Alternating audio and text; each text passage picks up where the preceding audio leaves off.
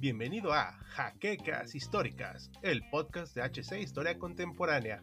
Comenzamos.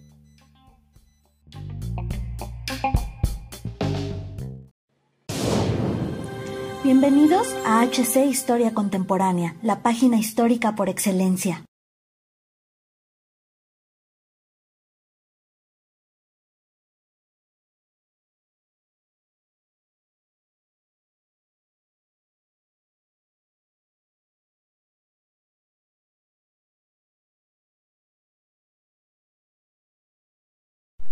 Lo que hablaremos a continuación no es una historia de amor ni una narrativa de superación personal. Tampoco es un cuento con finales felices, sino un relato gótico, donde la venganza toma su total protagonismo.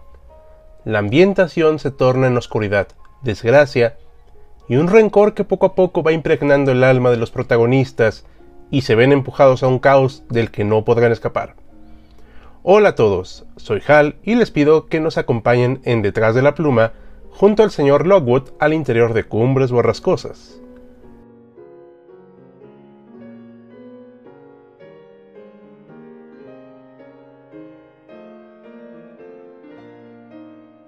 La novela gótica tuvo su auge alrededor del siglo XIX, siendo Inglaterra uno de los principales exponentes de dicha corriente.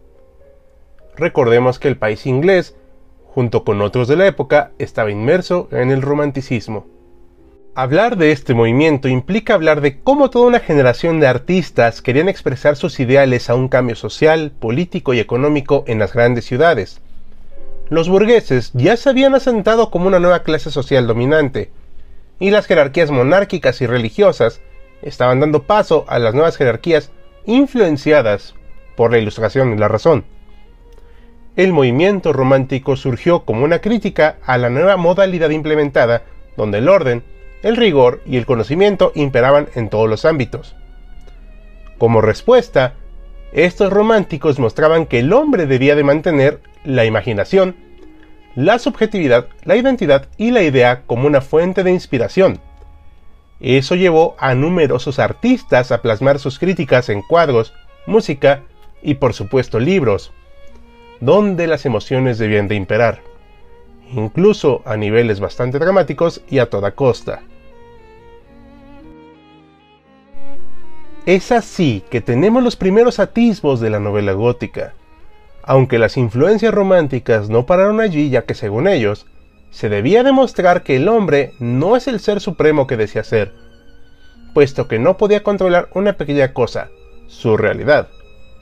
La única vía de escape de esto era la creación de una que el individuo sí pudiera controlar siendo la imaginación el remedio perfecto. Falta un único ingrediente, la nostalgia hacia el pasado. No por nada las primeras excavaciones arqueológicas académicas se llevaron a cabo por esas fechas. Para el romántico, el pasado era un misterio, un lugar donde las cosas podían haber ido mejor, pero a la vez era un lugar inalcanzable y prohibido. El principal foco histórico para los románticos fue la Edad Media. ¿Por qué? Porque lo clásico para ellos representaba un mundo teórico lleno de pura academia. Ellos querían experimentar las sensaciones, el sentimiento, lo extravagante y lo prohibido, aunque también en cierta medida les daba una identidad y un nacionalismo. Es así que surge la novela gótica a finales del siglo XVIII con el castillo de Otranto de Horace Walpole, la arquitectura religiosa y monasterial cobra un protagonismo brutal, al dar el ambiente perfecto y desolado donde la naturaleza debe de imperar por encima de obras humanas. Los castillos no se quedan atrás, ya que reflejan un poder místico que recae sobre el rey y sus consortes, y no donde el hombre debía de elegir a sus gobernantes.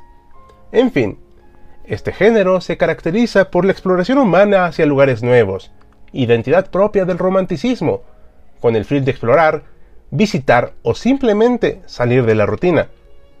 La cosa sale mal cuando la realidad golpea directo al protagonista y se desborda llevando al personaje y al propio lector a una espiral donde el hombre ya no es capaz de controlar los hechos, el ambiente, la historia o sus propias emociones y se vuelve merced de su destino. Como podemos ver, una crítica directa al racionalismo y al interés de dominar la naturaleza.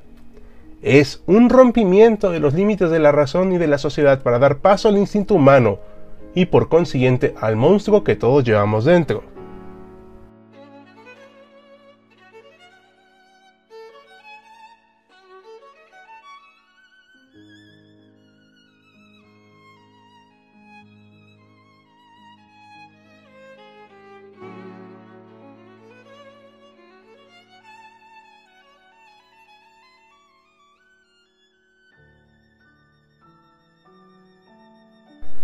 Es así que llegamos a Emily Bront, la autor de Cumbres Borrascosas, nacida en Thornton, Inglaterra, un 30 de julio de 1818.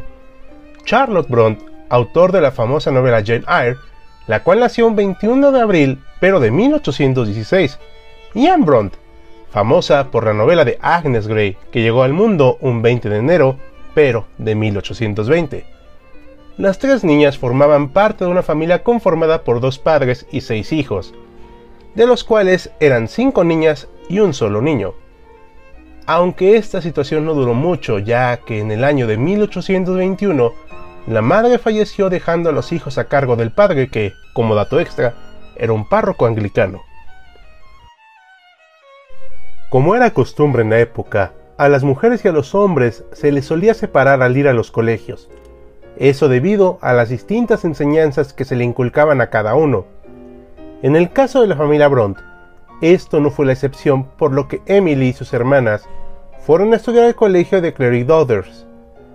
Aunque la desgracia no tardó en aparecer nuevamente, cuando se desató una epidemia de tuberculosis en el colegio, dando como resultado la muerte de dos hermanas de Emily, Mary y Elizabeth. A raíz de esto, el padre decidió que Emily y sus hermanas volvieran a casa. Al estar las tres chicas y su hermano llamado Branwell en un solo lugar, los niños dejaron volar su imaginación a lugares extravagantes y llenos de aventura. Se cuenta que entre ellos cuatro se inventaron tres países imaginarios, Anglia, Gondal y Glasstown, donde las aventuras y las historias nunca paraban. Así pasó buena parte de su infancia hasta la tierna edad de 20 años, donde Emily intentó estudiar nuevamente en un colegio de Bruselas junto con su hermana Charlotte. Desgraciadamente, la tragedia tocó nuevamente las puertas de la familia Bront, y esta vez fue su tía, quien las cuidaba desde la ausencia de la madre quien había fallecido anteriormente. Las dos Bront volvieron nuevamente a la casa paterna donde Emily se quedó el resto de su vida. Mientras Charlotte y Emily estudiaban en el extranjero, Anne se dedicó a mantener las tareas del hogar. Debido a que su salud no era la más perfecta, sus estudios fueron completamente en casa. De hecho, tenía afición a la música y al dibujo aparte de la escritura. Años anteriores a la partida de Charlotte, ésta se dedicó a enseñarle las cosas básicas del aprendizaje. De hecho, las tres hermanas desempeñaron cargos de institutriz. Pero volvamos con Charlotte y Emily. Durante su estancia en Bruselas, Charlotte se enamoró del propietario, quien era un hombre casado y con hijos. Por esas razones, ese amor nunca se pudo concretar, aunque una Charlotte enamorada acostumbraba a escribirle cartas, por lo que su habilidad en la escritura empezó a surgir en este momento. En cuanto a su hermano menor, Branwell, se quiso dedicar de lleno a la pintura y el dibujo, fracasando miserablemente. Anteriormente se había dedicado, junto con su padre, en la traducción e interpretación de la literatura, actividad a la que le agarró una buena afición empezando a escribir poemas e incluso fundando su propia revista. Lamentablemente, era muy inestable emocionalmente, por lo que terminó cayendo en la depresión, el alcohol y las drogas. Sí, fue un cliché de la época. Esto, aunado a su fracaso como pintor y su fracaso amoroso, lo hundieron y recurrió cada vez más y más a sustancias nocivas. Murió en 1848 de tuberculosis. Durante los últimos años de la vida de Brownwell, a la que Emily como ama de casa tenía que estar al pendiente, llevaron a la escritora a pasar mucho tiempo sentada junto a su hermano para cuidarlo de la intoxicación. En esas horas de eterno insomnio, Emily decidió pasar el rato escribiendo lo que más tarde se conocería como Cumbres Borrascosas. Una característica bastante curiosa de los hermanos Bront era que en realidad eran personas bastante solitarias, e incluso algunos las definían como malhumoradas y retraídas socialmente. Su refugio fue la escritura, pasión que se intentó dar a conocer en el año de 1846 cuando las hermanas Bront decidieron juntas hacer un libro de poesías bajo el seudónimo de los hermanos Bell. Aunque no era imposible publicar un libro como mujer en esa época, sí representaba una dificultad extra. El éxito fue bastante moderado, aunque ese primer atismo en el mundo editorial las convenció para publicar novelas, cada quien por cuenta propia. La primera de ellas fue Charlotte bajo el seudónimo de Cora Bell, con su novela Jane Eyre, publicada en 1847, cuya sinopsis dice así.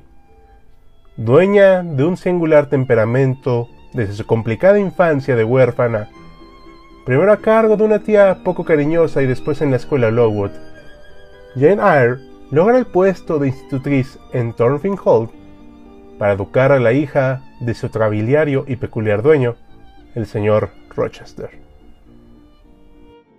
Le siguió la hermana menor Anne, cuya primera obra fue la novela Agnes Grey y publicada el mismo año. La sinopsis dice así. Con el objetivo de contribuir a la menguada economía familiar y lograr la independencia económica, la protagonista de este relato decide trabajar como institutriz para la familia Bloomfield. Agnes Grey, novela de marcado carácter autobiográfico, nos acerca a la severa realidad de las institutrices victorianas.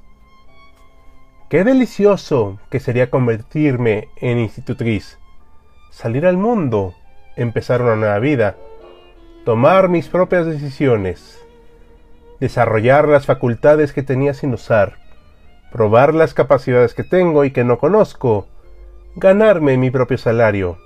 No importaba lo que dijeran los demás yo me veía perfectamente capacitada para la tarea. Fue seguida, quizá por la más referenciada Cumbres Burrascosas, también publicada ese mismo año, y cuya sinopsis dice así. Cumbres Borrascosas, una de las novelas inglesas más relevantes del siglo XIX, narra la épica historia de Catherine Heathcliff, situada en los sombríos y desolados páramos de Yorkshire, constituye una asombrosa visión metafísica del destino, la obsesión, la pasión y la venganza. Publicada por vez primera en 1847, un año antes de morir su autor, esta obra rompió por completo con los cánones del decoro que la Inglaterra victoriana exigía a toda producción literaria. La novela retrata los problemas psicológicos de unos seres atormentados que arrastran una existencia mísera y maléfica el clima de puritanismo y la ingenuidad de algunos personajes refuerzan la inteligente concepción de una narración efectiva y potente. Cabe aclarar que de las tres novelas publicadas, la única que tuvo éxito fue la de Charlotte, ya que las obras de Anne y Jane fueron vapuleadas y ninguneadas por la crítica de la época, al denominarlas como obras de mal gusto y que corrompen la buena moral de las personas. Pero en fin, Volvamos al fatídico año de 1848. Con el fallecimiento de Branwell a causa de la tuberculosis vino una muerte más, la de Emily. Así es, corrió el año de 1848 cuando Emily, quien había contraído la enfermedad de tuberculosis en el funeral de su hermano, falleció de la misma causa que muchos miembros de su familia. Ahora podemos ir con la hermana Menorán. El mismo año del fallecimiento de Branwell y Emily, Anne había logrado escribir otra novela. Por supuesto, estamos hablando de La inquilina de Wilfred Hall. Esta fue la segunda y última novela de la escritora. Para el año de 1849, Anne Bront falleció, pero el 28 de mayo. La causa, tuberculosis. La hermana mayor, Charlotte, había logrado escribir su segunda novela titulada Shirley aunque lamentablemente con la muerte de sus hermanas, que eran prácticamente ya toda su familia, Charlotte cayó en una intensa depresión el resto de su vida. Aún así, no le impidió publicar en el año de 1853 su tercera y última novela, titulada Billet. No solo eso, sino que al año siguiente contrajo matrimonio con Arthur Bell Nichols. Pero el año de 1855 murió también de tuberculosis y estaba embarazada. Si bien podemos notar que la vida de las Bront no fue muy bendecida, su pluma vaya que lo fue, ya que las tres hermanas marcaron y construyeron lo que hoy conocemos como la novela gótica, que es parte fundamental para entender no solo el género de lo sobrenatural, que se vio exponenciado por esta corriente, sino que construyó un pensamiento que marcó a toda la historia. Y muy bien, historiadores, esperemos que hayan disfrutado este breve recorrido por las oscuras habitaciones de los Bront. Y no olviden darle like, puchar la campanita y suscribirse. Coméntenos si tienen alguna de las novelas favoritas de las Bront. Y nos vemos hasta la próxima. Y no olviden, aléjense de las cumbres borrascosas.